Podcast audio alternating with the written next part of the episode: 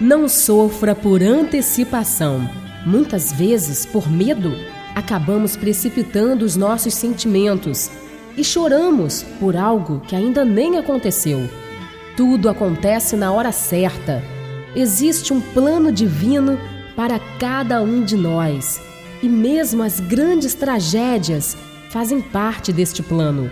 Nós mesmos escolhemos ultrapassar barreiras para aprendermos.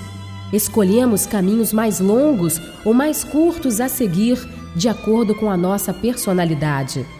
Mas devemos viver cada minuto como sendo único, exclusivo.